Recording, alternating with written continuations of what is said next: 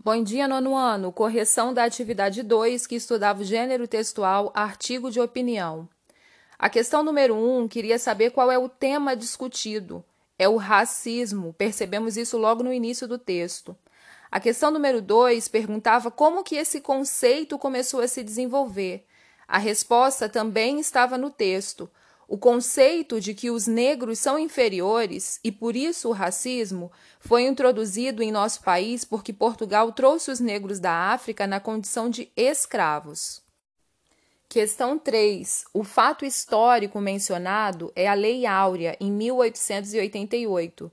Essa lei oficialmente libertou os negros da condição de escravos, mas não foi capaz de tirar da cabeça das pessoas as ideias racistas da mesma forma que aquela lei promulgada não trouxe condições de vida em igualdade entre negros e brancos. Ou seja, o autor queria provar que a escravidão acabou com a Lei Áurea, mas o racismo persiste.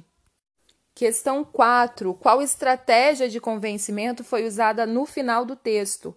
O autor usou uma pergunta para o leitor também refletir até quando o racismo persistirá aqui no Brasil. E por fim, a questão 5, como que você poderia encaixar outro parágrafo também argumentativo? Você poderia continuar o texto provando com argumentos e exemplos que no Brasil ainda há racismo velado.